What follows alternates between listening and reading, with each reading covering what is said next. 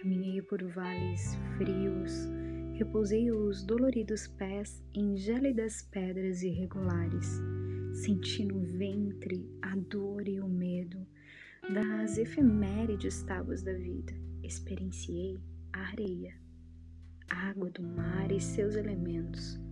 Não dá para dizer que a areia é fina demais, quente demais ou cascalha demais.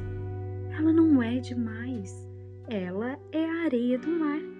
Já a água, ela é mesmo salgada e não dá para dizer que ela é demasiadamente salgada.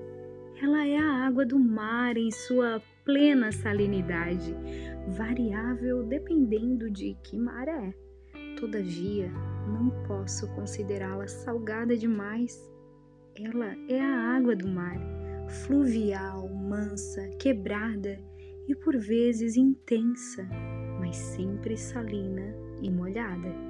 Os seus elementos são milenares e juvenil. Nem por isso digo que ele é velho ou jovem. Ele é o mar sem respostas ou contas certas, meramente é e está. Volume, quantidade e lugar.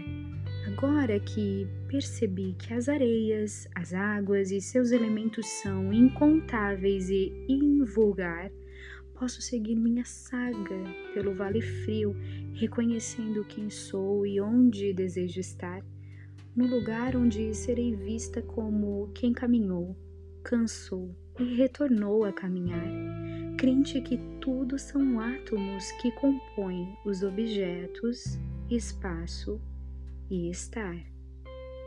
Poema Elementos, Fernanda Candinho.